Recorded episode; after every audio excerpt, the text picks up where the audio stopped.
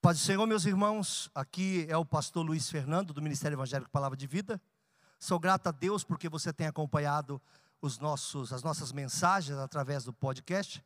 E se você também quiser, nesse momento, contribuir com suas doações de alguma forma, nós temos aqui a conta do Bradesco na agência 0525, conta 80002, dígito 3.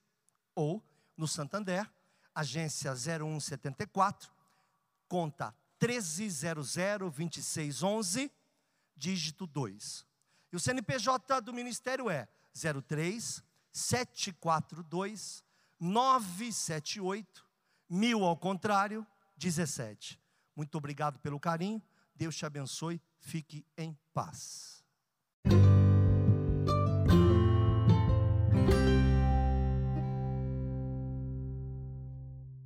Novo caminho de Deus. Então eu estou pedindo essa escusa porque eu estou esperando esse momento de anunciar isso para vocês há algum tempo.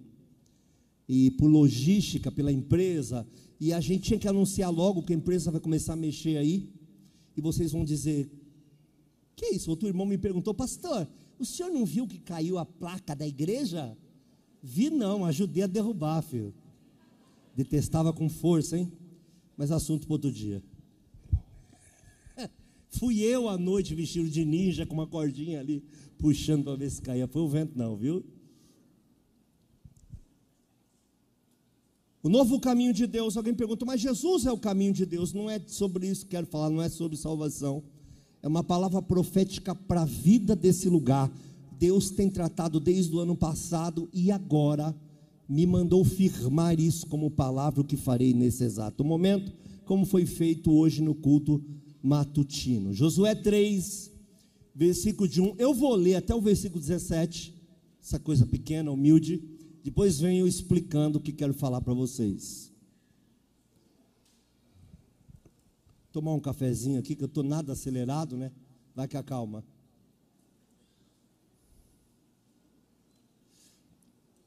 Vocês me dão um minuto antes de eu, de eu ler a palavra? Me dão um minutinho? Sim ou não? Rose, vem cá. Vem cá, Rose. Fica aí com a tua palavra aberta aí, na tua Bíblia de papel. Hum, tem que apresentar papel para o povo, mas isso é um papel sério. Papel para essa geração é quase um pergaminho para mim. Rose, Deus faz milagre? Temos um tempo novo? Então diz para nós por quê. Pai Senhor, boa noite.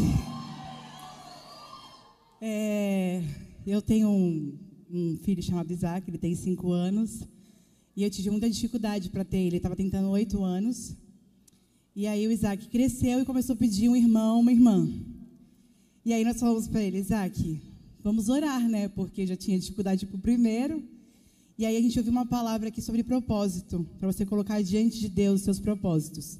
Aí o Vini falou assim para ele, Isaac, vamos orar sete dias, todos os dias, à noite, Aí a gente vai orar antes de dormir juntos, pedindo para Deus mandar um bebê. No primeiro dia o Vinícius orou, no segundo dia eu orei, e no terceiro dia ele orou. E ele falou assim: Deus, ajuda minha mãe a ficar grávida.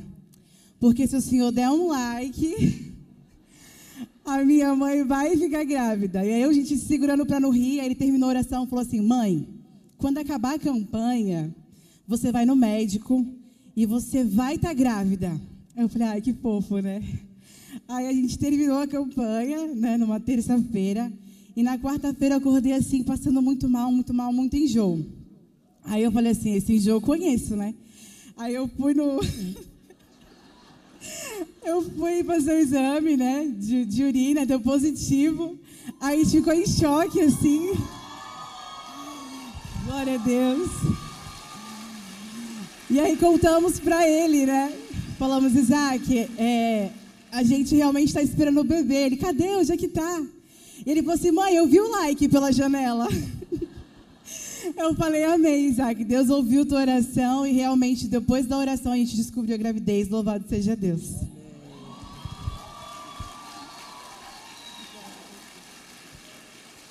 Meninas, Fiquem longe do Isaac. Se encontrar ele andando por aí, chama a mãe, nem toca, porque você já sai vomitando da igreja, viu? Isaac é brabo, brabo. Se ele fizer assim para vocês, você dá uma tirada na cara, tipo Matrix. Uh! Vamos lá. Final de contas, somos uma igreja séria. Ah. Ah, tá pensando o quê?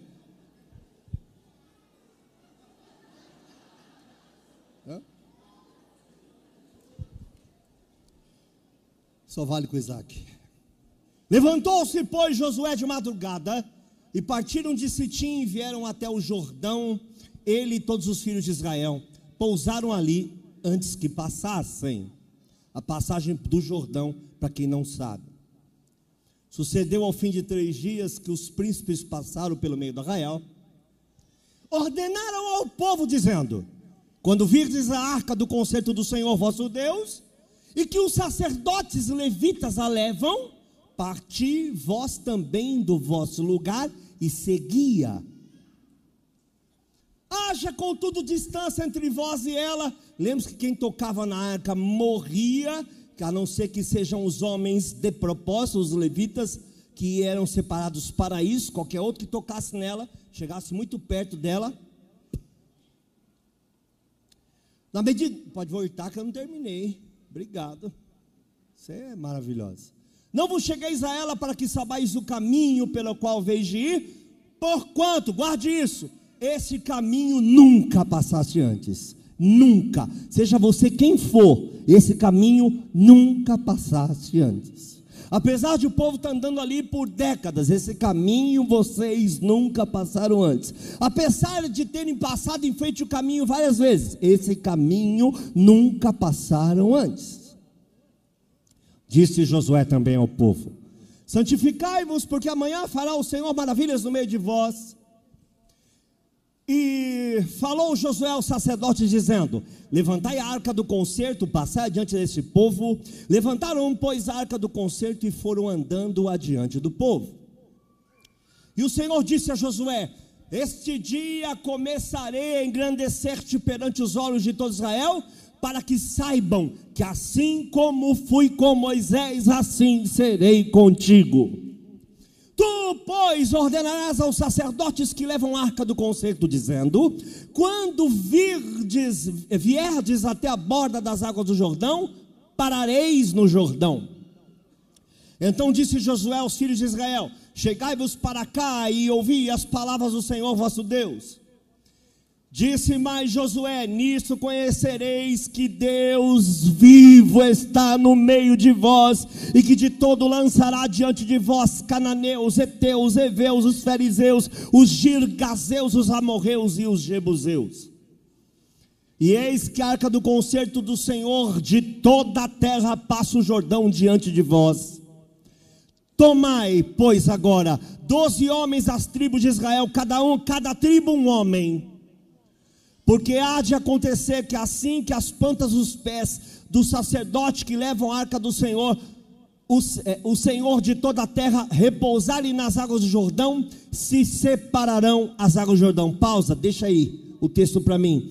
Com Moisés ele abriu o mar quando Moisés estendeu a vara mas já que esses conheciam o que aconteceu com Moisés, lhes foi pedido uma outra fórmula. Agora coloque o pé na água. Mas se eu colocar o pé na água, eu afundo. Coloque o pé na água. Agora Deus exige um passo de fé para eles. Além de fazer o que eu já disse que farei, exijo que vocês tenham um passo de fé. Essa noite, nessa igreja, nesse lugar, é noite de dar um passo de fé, é noite de dar um passo a mais. Glorificado seja o nome do Senhor.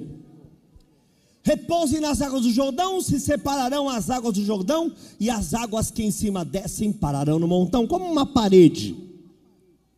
E aconteceu que, partindo o povo das suas tendas para passar o Jordão, levaram os sacerdotes a arca do concerto diante do povo.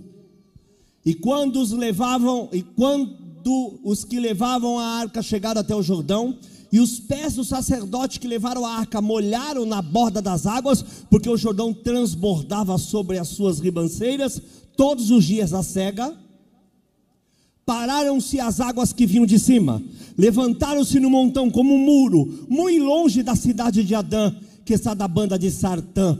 E os que desciam ao mar da Campina, que é o mar salgado, faltavam de todo e separaram-se. Então passou o povo de fronte de Jericó. Aleluia.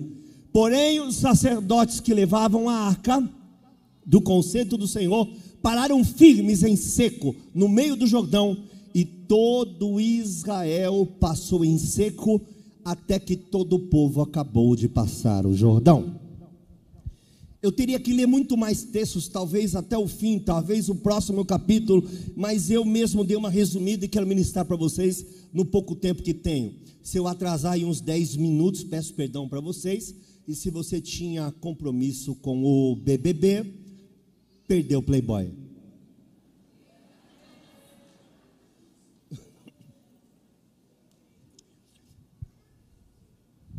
A primeira coisa que eu quero ministrar para vocês essa noite é que ele diz: Veja a arca. Repita, veja a arca.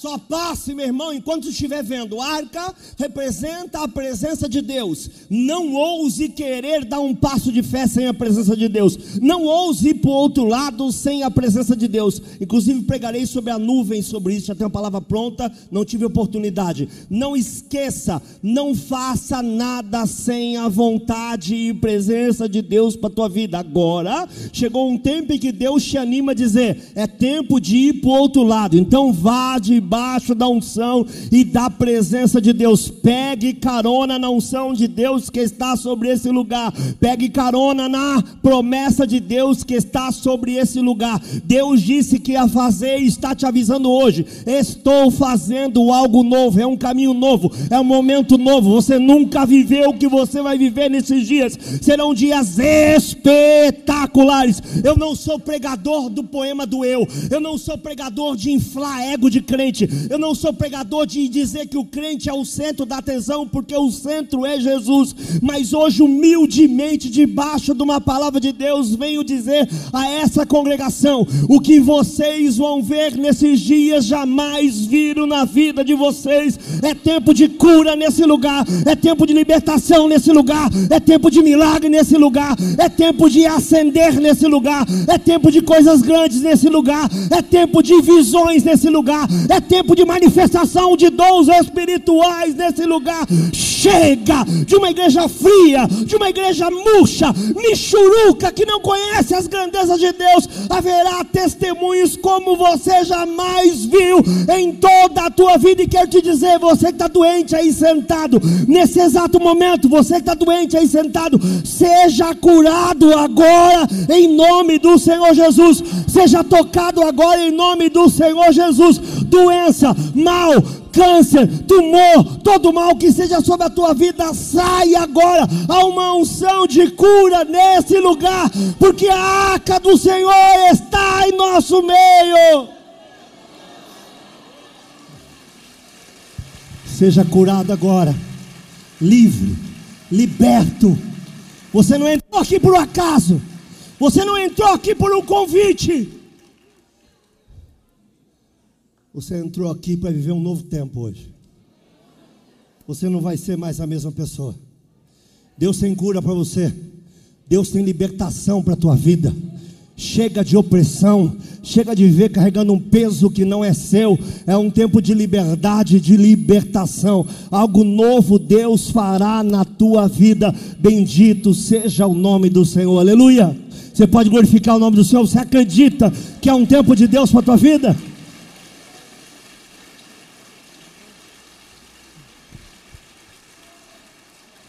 Acabei de acabar com quem filma. A segunda coisa que ele diz: tem uma distância segura.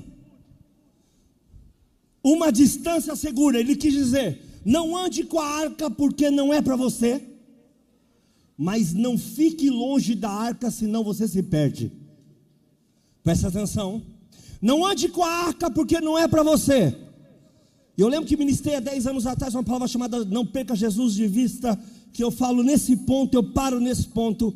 Tem que haver uma distância segura. A Bíblia diz: tem uma distância segura entre vocês e a arca. Então quero te dizer, você não é independente, você é dependente do Senhor. Então pare de escapar para lugares aonde Deus não te quer. É tempo de olhar para a glória, é tempo de olhar para a presença. Para de se manter longe do lugar aonde Deus te chamou. Deus quer você banhado na presença dele. Não brinque mais com isso. Se você não estiver enxergando ela, muita gente vai passar e você vai ficar. Se você ficar distante do propósito de Deus para a tua vida, muita gente vai passar para o outro lado. E você vai ficar. Então é um tempo como igreja, como congregação de quebrantamento. É um tempo de busca incessante do Senhor até que ele venha. Não se pode perder no caminho. Deus não quer que você perca. Se você ver o texto inteiro, ele até avisa: quando a arca ficar parado, ninguém vai passar do outro lado até passar o último. Repita, até passar o último. As coisas às vezes não acontecem na igreja porque está faltando você. Você está onde? Que a gente quer ir. A gente quer mais, a gente quer crescer, a gente quer sentir, a gente quer ver, a gente quer transformação, mas você está onde?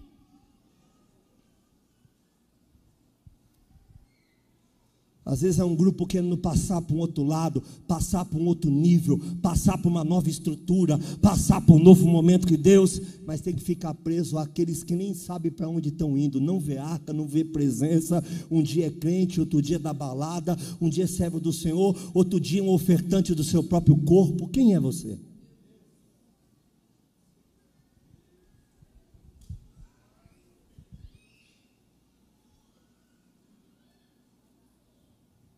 Ele diz: não perca de vista para não se perder no caminho. Nós temos uma época da igreja do Evangelho do Senhor Jesus, uma época de, muitos, de muita hipocrisia.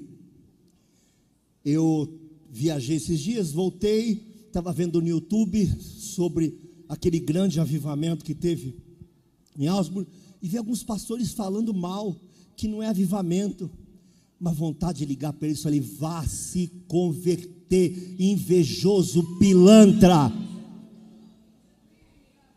Você que é seco, você que é frio e não entende quem não é. Deus está fazendo e nunca deixou de ser Deus. Deus faz, e se a gente abrir o nosso coração essa noite, e a gente olhar a arca e resolver passar para outro lado no caminho novo que Deus preparou para nós. O que é isso? Eu não vou ser mais quem eu era para esperar os mesmos resultados. Eu não orava. Hoje eu tomo a decisão de voltar a orar na minha casa. Eu não estava jejuando, mas hoje eu tomo a decisão de voltar a jejuar na minha casa. Eu não estava me consagrando, mas hoje eu tomo a decisão de voltar a consagrar na minha casa. Eu não estava lendo, mas hoje eu faço propósito de leitura e eu vou me jogar de joelhos dobrados ou de coração quebrantado na presença de Deus, até que Ele olhe para mim. E um pastor assim com um videozinho, olha o que Deus está fazendo com essa geração. Olha onde está a fila, onde está não sei o quê. Pastor, você não é avivamento, você é a fila. Fique aí, aí é teu lugar. Quando você entrar lá, vai acabar. Não deu outro, ele entrou, os caras encerraram. Tem carona no Evangelho, não, meu irmão. A gente tem uma arca para seguir, a gente tem uma presença para perseguir, a gente tem um Deus nos chamando. É tempo de seguir a Jesus de todo o nosso coração. Tomar uma decisão verdadeira na presença do Senhor.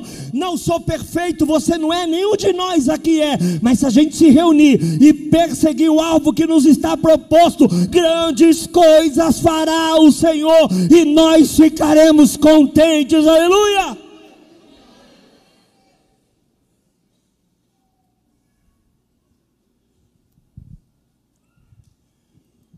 Outro trecho que ele diz aqui, eu só anotei, gente, chorei e anotei. E parei de anotar porque eu vi que não ia dar mais. Caminho novo, você não conhece. Você não conhece. Ah, conheço, eu estou há 40 anos na fé. Não conhece. Ah, mas eu sou pastor Luiz Fernando, pastor Luiz Fernando, você não conhece. Ah, mas eu sou o pastor Samuel, pastor Samuel, você não conhece. Ah, mas eu sou cooperador, o senhor não conhece. Mas estou há 60 anos na fé, nasci no evangelho, você não conhece. Nunca é igual. Não existe fórmula nem receita. É quebrantar o coração e dizer a Deus, eu estou aqui. E Deus fará de maneira diferente com cada um. É necessário escolher entrar pelo caminho novo e esperar que os que estão em volta entrem contigo. Avivamento não é receita de bolo, avivamento é Deus escolher se levantar no lugar e dizer: a minha glória não vai sair daqui por um tempo. Essas pessoas conheciam os caminhos. Você que está nos visitando, eu não sou assim, não, eu estou assim. Deixa eu.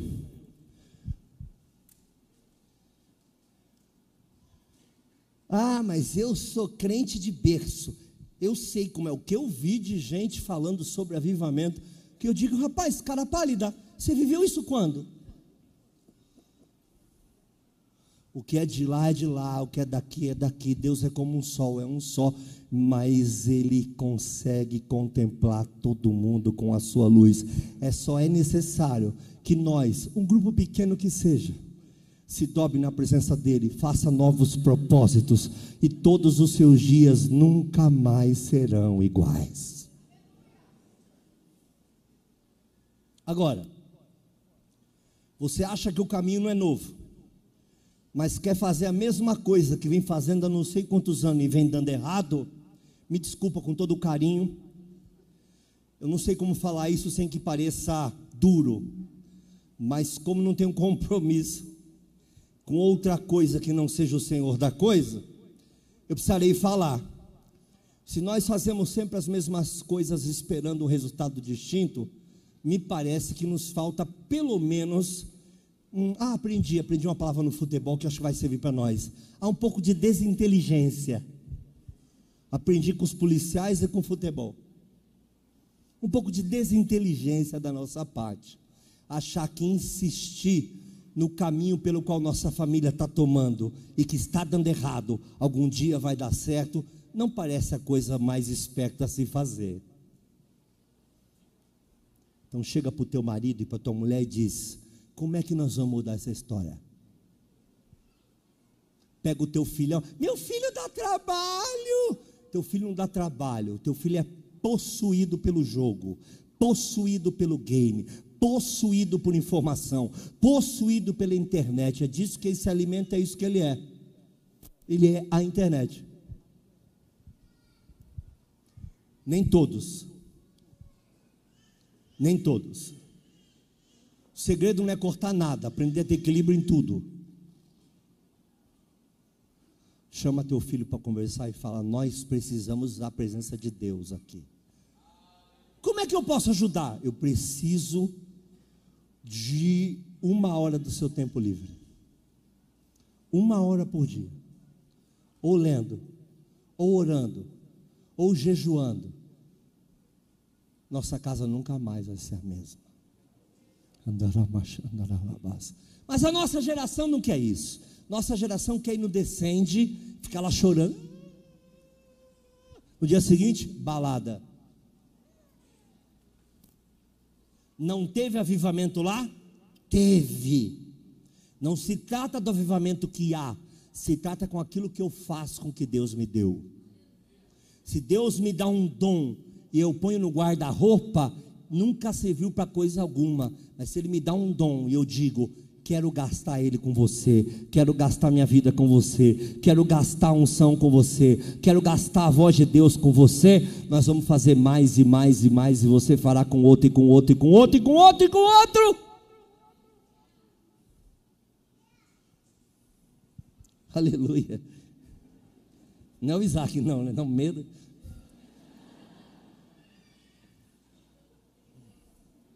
Diz mais no texto santifica hoje e amanhã. Dói, viu? Mas para passar precisa santificar. Para passar precisa pegar essa carnoca aí e derrubar. Para passar, vai precisar pegar essa glutonaria aí e jogar no lixo.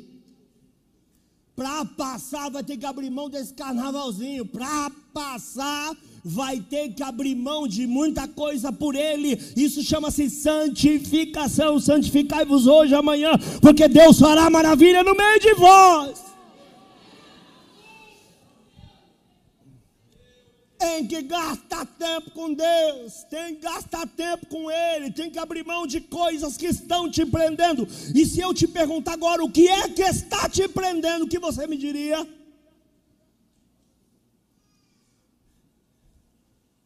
Você imagine que uma pessoa tem um celular? Olhem para mim vocês e imaginem isso. Que tal o celular? Está assistindo um filme. Aí faz assim. Olha, para, continua assistindo o filme. Aí para, dá mais uma olhadinha, assistiu o filme. Passa dois minutos, achei o filme. Você é o que você consome. Você é o que você consome. Você é o que você faz para Deus. Qual é o tempo, meu Deus do céu, que nós dedicamos ao Senhor?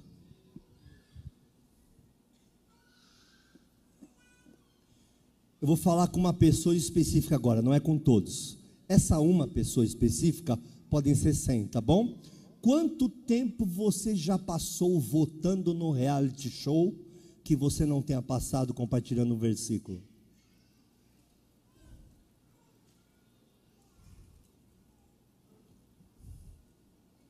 Eu ouvi muito esses dias um curso que eu fiz, o um texto que eu gosto muito. Assim como o homem pensa, assim ele é. Você é o que você pensa. Está pensando em quê? A Bíblia diz que os sacerdotes, e agora já ouviu uma expressão, pau que bate em Chico, bate em Francisco, quem já ouviu? É agora. Sacerdotes têm que parar no meio. Sacerdotes têm que colocar o pé para a água, depois que o rio secar, vão lá para o meio e para nós temos uma qualidade infantil e ínfima de sacerdotes no dia de hoje. Nossa liderança é gorda, cansada e reclamona. É tempo de deixar. Pastor Luiz Fernando, é com o senhor que eu falo. Para nenhum pastor e líder aqui me acusar de ter falado com eles. Estou falando comigo. É hora de se posicionar no reino, é hora de se posicionar debaixo da glória, é hora de se posicionar debaixo da arca, é hora de dar exemplo. Esse amontoado de pastor Michuruca.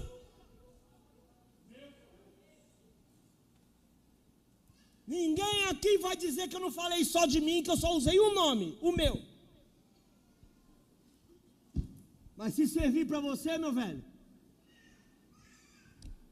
Pastor que não ora, que não lê, que não busca, que não tem palavra de sabedoria, não tem dons espirituais, tem o quê? É o quê? Você é quem, irmão? Como diria, como eu morava em Fortaleza, se não me falha a memória, era mais ou menos assim: é o quê, macho? Às vezes fala, que diabo é isso, macho? Pelo menos quando eu morei lá. Sacerdotes firmes, se mantêm de pé, sabe para onde, de onde vieram, sabe para onde vão. Tem uma ideia de santificar uma igreja, não uma ideia de número, não uma ideia de vaidade. Não uma ideia de meu rebanho, minha igreja, o meu reino, a minha estrutura, que nós vamos vencer, que a cidade é nossa, é nada nosso. Dobre o joelho, põe a cara no chão, talvez haja esperança. A Bíblia diz: põe tua face no pó.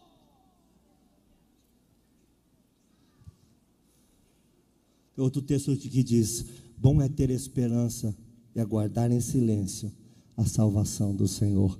Bendito seja. Pausa no culto. Ao Senhor toda honra, toda glória, todo louvor e toda adoração. Bendito seja o nome do Senhor para todo sempre. Exaltado, exalçado, glorificado, enaltecido, Bendito seja a santidade, a majestade santa do Senhor. Aleluia!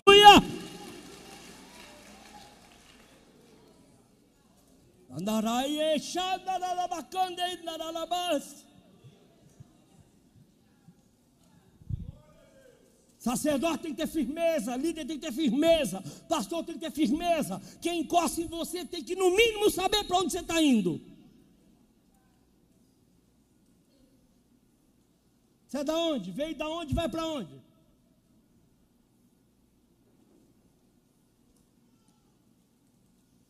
Quando o navio estava afundando por causa de Jonas, lançaram sorte, ele estava dormindo, caiu a sorte nele, perguntaram para ele, rapaz, que terra é a sua? Quem é teu Deus? O que, que aconteceu? Falou, tudo que está acontecendo aqui é por minha causa.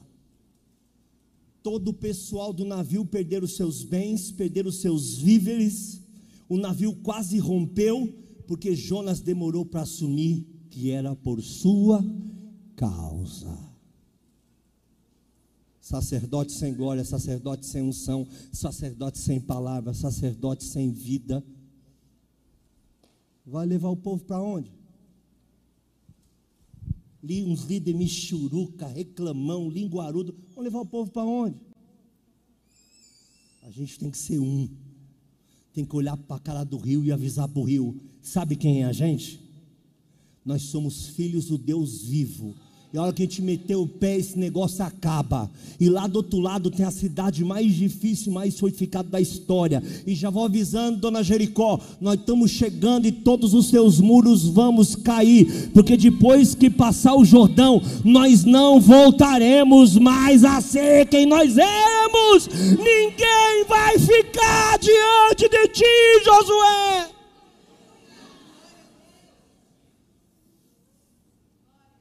Posicionamento, sacerdote. Pastor, o senhor está falando de mim? Estou falando de mim, eu sei só meu nome até agora. Viu, seu Luiz? Não busque não, para você ver. Estamos no evangelho que atrair jovem é pintar a parede de preto e botar luzinha vão todo mundo se converter em nome do Senhor Jesus. O que atrai jovem, o que mantém jovem na igreja é novo nascimento e conversão genuína na pessoa bendita do nosso Senhor Jesus Cristo. Não é quem eu trago para cantar e nem quem faz a minha igreja encher com o evento. Quem vier de famoso aí, senta e adora com a gente. Vai cantar, cante. Teve um que falou para mim: Ah, essa igreja é avivada, né? Falei: É, estamos no caminho, tem que melhorar. Ah, parece fácil pregar aqui. Falei: Não é, mas o povo quer, o povo está no caminho, nós vamos melhorar. Ele falou: Poxa, tá cheio na terça-feira, é porque eu vim. Falei: Não, quando você não vem, o povo vem, porque Jesus vem, nós estamos aqui há anos fazendo a mesma coisa. Louvor bom, avivado, né? Da onde é? Daqui. Ah, essa moça está cantando a voz principal. Não tem voz principal, não, tem um monte. Cada dia ministra um, e é um melhor que o outro. E quando um é melhor, ele abaixa, e o outro que não era tão bom levanta. E um vai, e outro volta. Agora vem, agora vem, agora vem. A presença vem, Deus está mudando esse lugar. Deus está mudando esse lugar.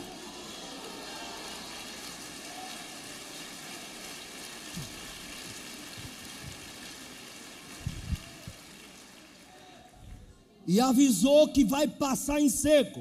Repita comigo em seco. Sabe por quê? Porque alguém já molhou o pé para você. Primeiro o sacerdote molhou o pé. É o senhor, pastor Luciano? Não. É quem teve aqui na cidade há 100 anos atrás molhando o pé. Você acha que está sentado em cadeira? Isso aí não é chão, não. Isso aí é corpos de gente que andava de jumento pregando evangelho e pastoreando quatro igrejas, três igrejas e não tinha desculpa. Eles molharam o pé e nós, nós vamos passar em seco. Dá até para dançar no meio do rio. Dá até para glorificar no meio do rio, dá até para brincar no meio do rio, porque o Senhor está fazendo algo novo, está saindo à luz. Bendito seja o nome do Senhor. É o caminho e o jeito novo.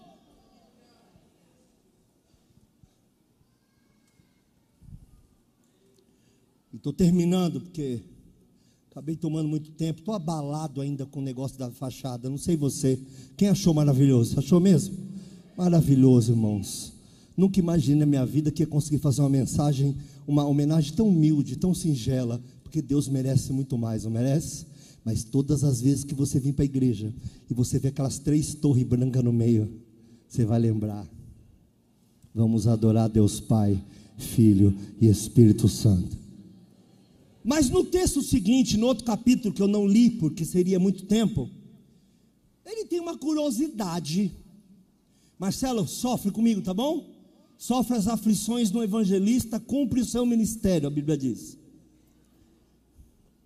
Olha só, avisou que do meio de quando estava seco, o Jordão, eu já preguei sobre isso aqui, mas quero dar uma nova abordagem, amém? Cadê o tecladista para dar uma ajuda para nós aqui hoje? Pastor, o senhor nunca pede pedir. Nunca antes do caminho novo. Isso é demais, Davi. Você é a melhor pessoa, da, o melhor homem da história da sua casa. Porque a outra é mulher, né? Porque a outra é mulher. Quando vocês passarem em seco, eu preciso de um favor. Os doze príncipes, cada um pega uma pedra mas pedra grande, só dá para carregar no ombro. Não tente fazer assim. Põe no ombro. Mas por que mandou colocar no ombro? Para fazer peso para baixo. Por favor, preste atenção. Não carregue a pedra assim. Olha só, coloque no ombro. Não atrasa a tua vida não, hein? Ponha no ombro. Deus tem para você, Deus tem para você. Está perdendo tempo. Quando colocar ela no ombro, ela vai pesar para baixo. Não carrega assim. Carrega como se fosse um burro de carga mesmo. Põe no ombro, que é para doer, que é para ficar desconfortável, que é para cansar, e que é para doer cada osso do seu ombro, e você colocar a pedra e falar assim: por que, que eu preciso passar isso nesse momento tão bom da minha vida? Deus disse: depois que pegarem as pedras, faz o que com ela? Faz o que? Antes do altar teve uma outra coisa. Leve para o seu alojamento. Não faça altar com essa pedra antes que ela vire história na sua casa.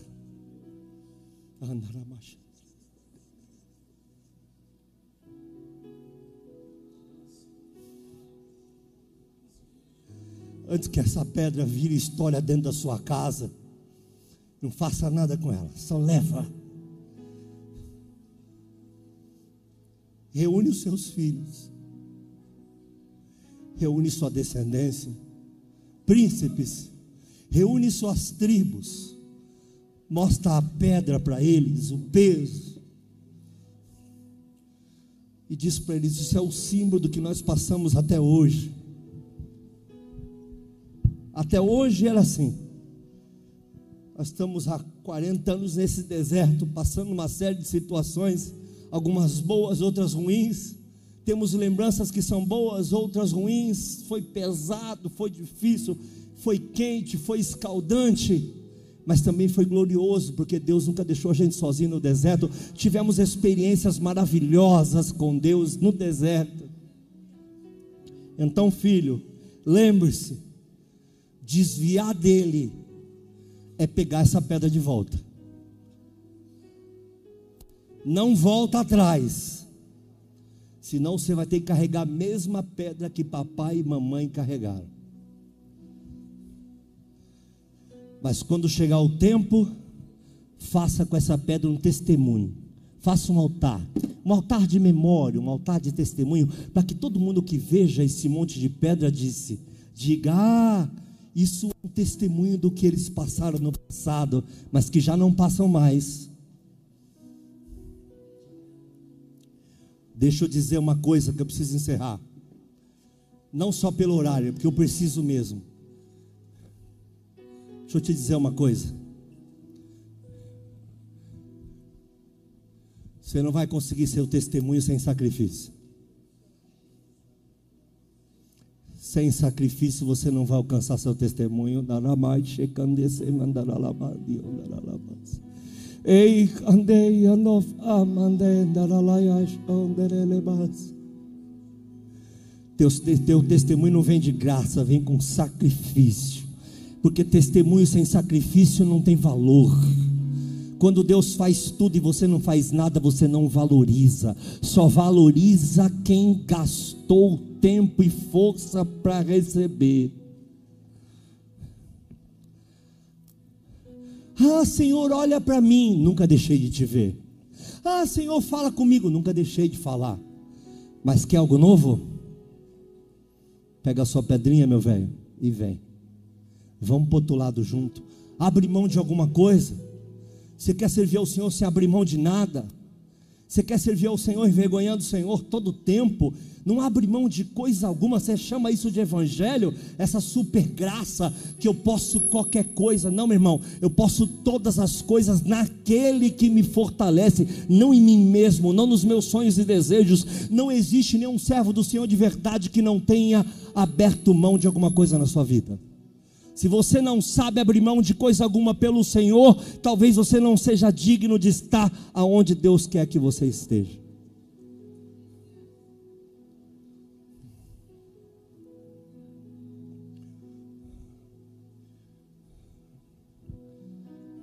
Teu testemunho virá depois do teu sacrifício.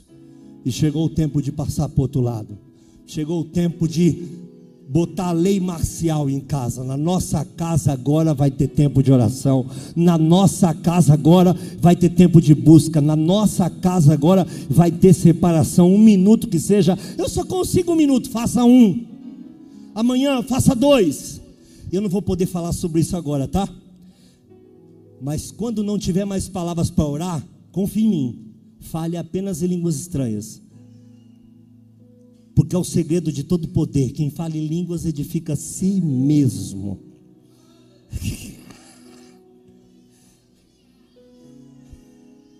Quando não tiver mais o que falar, não tiver mais assunto, levanta suas mãos e fale em outras línguas no teu lar. Glorifique, enalteça a tua casa vai ter uma paz que você jamais sonhou, a tua casa vai ser tão abençoada que você jamais sonhou, vão acontecer coisas na sua casa que você jamais viu acontecer. Aí vai ter um Isaquinho desse meio doido da vida, vai chegar e falar: Estou doido.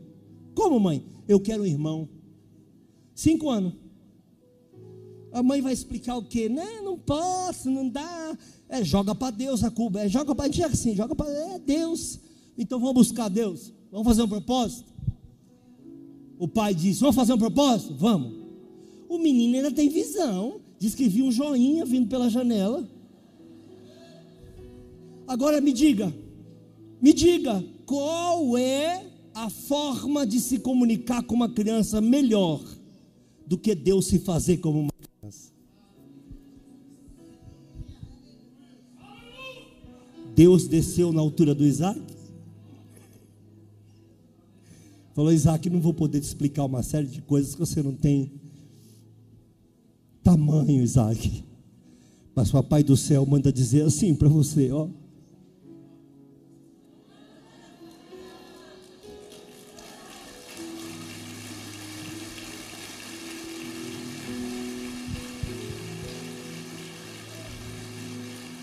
Bendito seja o nome do Senhor para todos sempre. Isaac não parou por aí, não. Deu uma pancada na mãe de vai fazer exame. Que provavelmente eles não fizeram só um propósito de oração, imagino.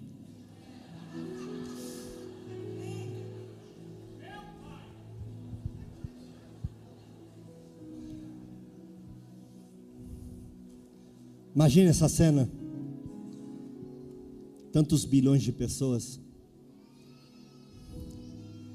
E Deus fala: só um minuto. Isaac está falando. Aquela ali é a mãe de Isaac, também está falando. Aquele ali é o pai de Isaac, também estão falando. E eles vêm e respondem a oração do Isaac. Deixa eu contar uma coisa para vocês, assustadora. Estão preparados? Sabe quando Rose ia ficar grávida? Nunca. Porque fazia as mesmas coisas esperando resultados diferentes. O dia que reuniu a família e falou: Bora botar para quebrar no negócio? É o seguinte, Isaac, é todo mundo. Quer, quer irmão? Quero. Vai entrar. Ah, ele é muito pequenininho. Dobra o joelho aí, meu filho. É que ele é... Vai orar também. Eu fui acusado de uma difamação por um grupo de pastores. Eles estavam numa roda orando, preste atenção, numa roda orando. Foi uma armadilha do diabo, em que apareceu o meu nome, eu era inocente, mas eles tinham certeza que era eu. Nós fazemos um trabalho na rua, eles me expulsaram do trabalho, porque eu fiz algo contra eles que eu nem tenho ideia e não fiz. Fui para o monte orar e falei: Senhor, que injustiça, mas tudo bem, meu tempo acabou. Crente, quando está bem com Deus, ele se conforma logo. Ele fala: Ah, é a vontade do Senhor, tinha que ser desse jeito. Quando o crente está mal com Deus, ele arruma uma desculpa, ele arruma um inimigo, ele para de falar com o irmão, ele quer brigar, ele quer esclarecer. Quando ele está bem com Deus, ele fala: Foi a vontade de Deus, vida que segue. E eu falei: Senhor, tua vontade era de me envergonhar na frente de todo mundo. que alegria, obrigado, Senhor. Fizeram uma roda, eles fizeram 21 dias de jejum, eu também tinha feito, e fizeram uma roda para orar e agradecer a Deus, porque Deus revelou quem era o vagabundo e o traidor no meio deles, que era a raposa no meio deles. Resumindo, eu era o demônio. E a gente dava comida para os mendigos de rua, a gente fazia culto e tudo no meu carro. De repente, na roda de oração, entra uma criança de cinco anos por baixo das mãos dele. O filho do líder pede a palavra levanta as duas mãozinhas e fala assim: segura na mão do irmão Luiz Fernando, cuida dele, guarda teu filho, guarda teu servo. Todo ataque, todo engano, toda mentira contra a vida dele, toda obra do diabo contra a vida dele caia por terra. Os outros começaram a parar de orar, começaram a ficar constrangidos, porque estavam orando, agradecendo por terem me expulsado. Parou um, parou outro, todo mundo fez silêncio, ficaram olhando para o menino, e o menino fazia assim com a mão e pulava e dizia: Senhor, guarda teu filho, Senhor, abençoa o teu filho, o teu servo e tal, tal, tal. Acabou a oração, eles me chamaram e falaram: Podemos falar com o irmão? Eu falei: Não, não tem porquê. Não, não, por favor. Ah, pastor, o senhor é orgulhoso? Sou. Quem não é? Luto contra isso, como qualquer boa pessoa. Tipo, não me quer, não me quer. Agora se vira. Fui lá, eles falaram assim: todos nós estamos reunidos para te pedir perdão. Foi uma armadilha do diabo. Todos nós caímos, menos você e menos o menino. Deus abriu a boca desse menino que mal sabia se comunicar, para fazer a gente calar a boca e reconhecer que você é um servo do Senhor e que nós erramos. Busca Deus que você passa para o outro lado. Busca a Deus que você passa para o outro lado. Busca a Deus que haverá um caminho novo. Busca a Deus que haverá um caminho novo. Busque a Deus que haverá um caminho novo. Termino. Em 1 Reis, não precisa abrir mão, Lu. 1 Reis, Deus disse para o profeta novo: vai lá, profetiza isso, isso, isso. Não senta com ninguém, não come por ninguém, e mais importante, não volte pelo mesmo caminho. Por quê? Porque eu não quero eu quero que seja tudo diferente. Se eu fui por aqui, não posso voltar por aqui? Não. O que eu tenho para você é algo novo. E ele só morreu porque desobedeceu.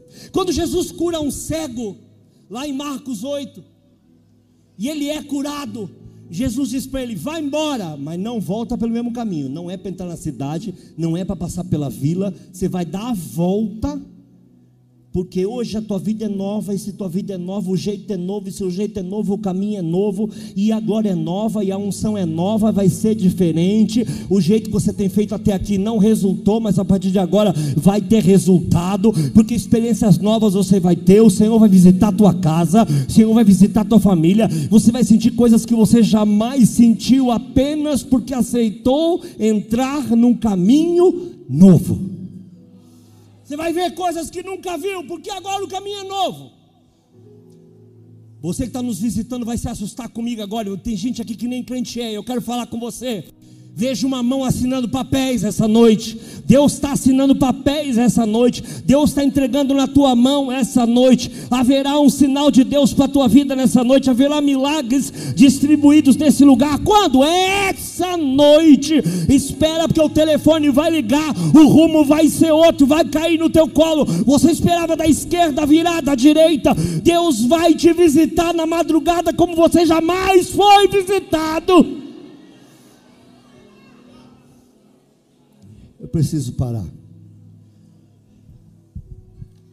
Nosso problema é que a gente acha que conhece.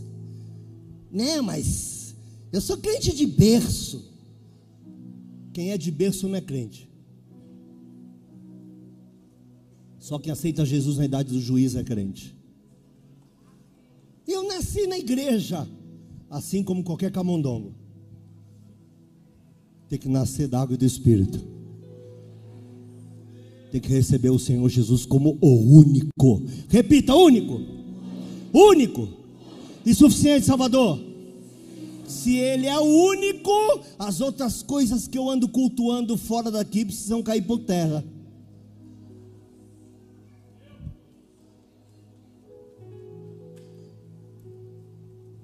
Se Ele é o único, não divide glória. Se Ele é o único, não tem assessor. Se Ele é único, Ele é o único.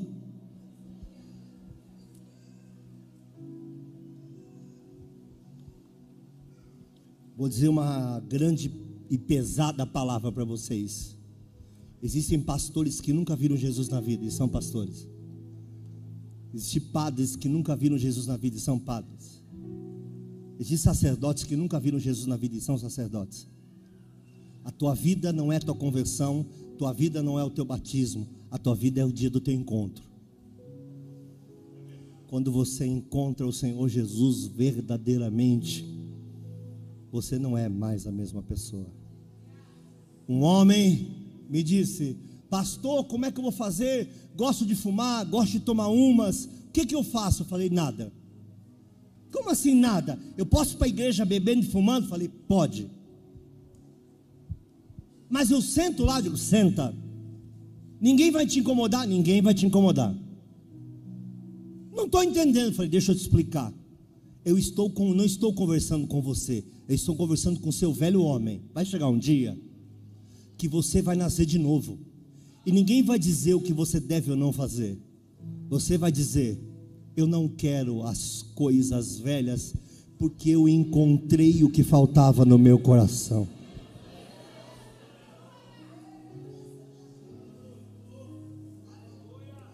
Quando você nasce de novo, você não precisa de libertação. O velho homem morre com todos os seus vícios. E o que nasce, nasce santo, nasce virgem, nasce separado, nasce para Deus. Não aceita certos toques porque acha que o seu corpo é um templo.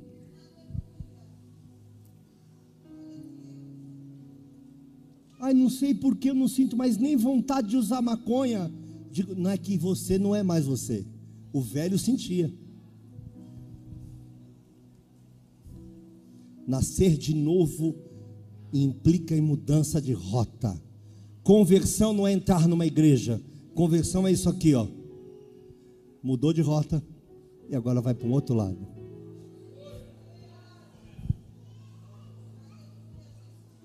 Preciso conver, preciso pedir para que você fique de pé. Estou meio abalado para pregar hoje vontade de glorificar o Senhor, vontade de me trancar no meu quarto. Me ajudem com as luzes.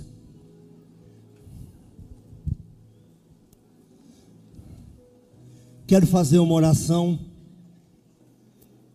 Esse momento de apagar a luz é bom para todo mundo, é bom para quem quer e para bom para quem não quer. Quem quer fica, quem não quer já arruma um jeitinho. Isso aí. Bendito seja o nome do Senhor. Eu vou fazer uma oração por nós agora. Não vou pedir que você se manifeste, não vou pedir que você venha na frente, não vou pedir nada. Eu apenas quero fazer algo junto com você.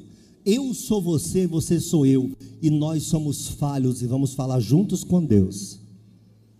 Pode ser? Quantas pessoas são tantos anos tocando, cantando, pregando, trabalhando, mas de verdade nunca viram Jesus. Ah, pastor, eu acho que a culpa é dos pastores. Quer culpar pastor? Culpa, pode até ser verdade, porque é fácil. É bom ter, bom ter alguém para quem culpar, né?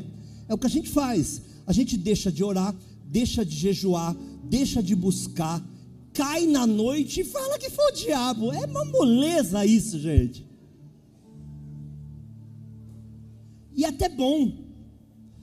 Tem uma criança de 5 anos como Isaac, 5. Daniel. Daniel era filho do pastor da Bolívia, pastor Rolando Bolanger. E ele dizia: Pai, Dai-me um caramelo, dai-me um caramelo, dai-me um caramelo. Caramelo é uma bala. Gente pobre. O pai deu uma moeda que dava para comprar dois caramelos, duas balas de leite. E falou assim para ele, para ele não jogar fora e para ter o que ter no dia seguinte, falou: pegue, compre dois caramelos, um para mim e um para você. Dois caramelos, um para mim e um para você. Ele foi lá e comprou. Passa um tempo, ele diz: Pai, me dê uma moneda para que compre um caramelo. Padre, me dê uma monedita, uma platica para que compre um caramelo. E o pai disse: Opa, por que comprar uma bala de novo se eu já te dei o dinheiro? Cadê o outro caramelo que eu mandei você guardar? A criança respondeu: Pai, eu vinha com ele na minha mão, trazendo para o Senhor. Mas o diabo ficou falando no meu ouvido: come, come, come, come, come, come, come. E eu comi. Essa é a nova geração que tem sempre um culpado. É o presidente, é o pastor, é o padre, é o líder, é o meu pai que era mal, era minha mãe que era esquisita, é meu tio que me tocou. Todo mundo aqui tem culpado para não ter que dizer: sou eu.